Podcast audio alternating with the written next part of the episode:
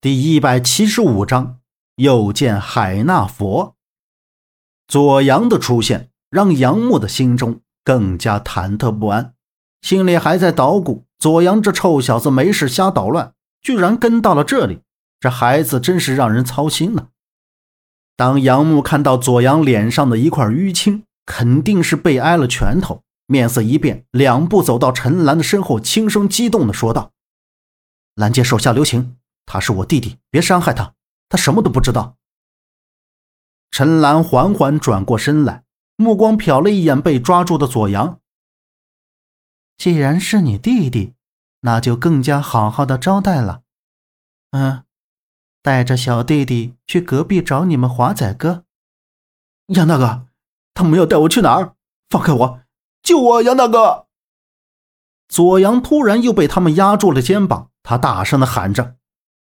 左阳，别怕，别跟他们动手，他们就不会伤害你。你等着杨大哥过去找你。杨母转身冲着已经到门口的左阳说道。陈兰抿嘴微笑道：“杨木弟弟，这沾亲带故的人倒不少啊，你也不用这么紧张。兰姐，我又不是蛇蝎心肠，只是让他们避开而已。咱们之间的谈话呢？”只是不想让他们听到罢了。杨木知道陈兰将他骗到这里，肯定是因为之前收了他钱，答应替他办事。难道他要讨个说法？表姐，人带来了。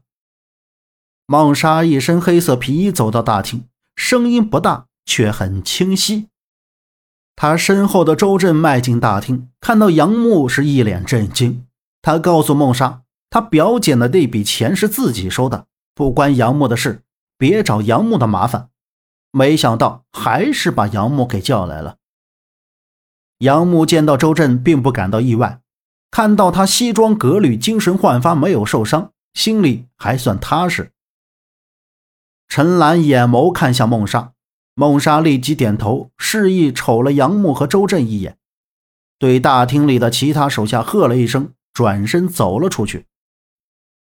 此刻，整个大厅只剩下杨木他们三个人。杨木，你怎么来了？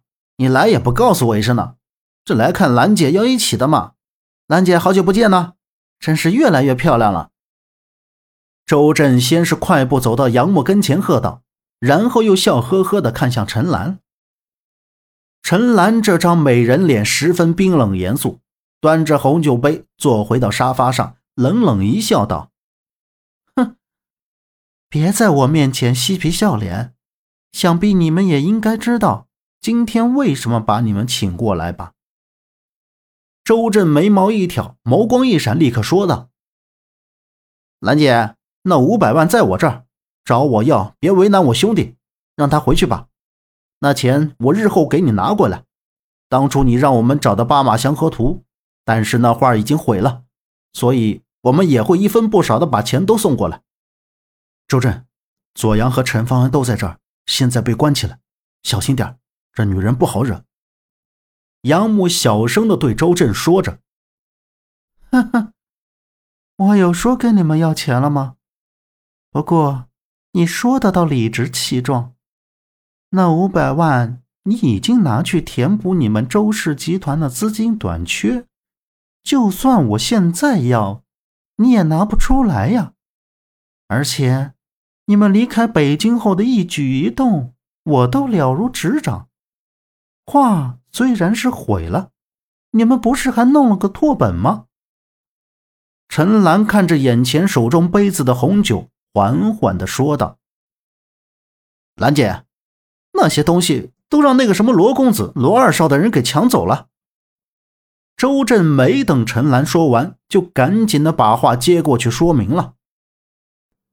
本集播讲完毕，感谢您的收听，欢迎您订阅，下次不迷路哦。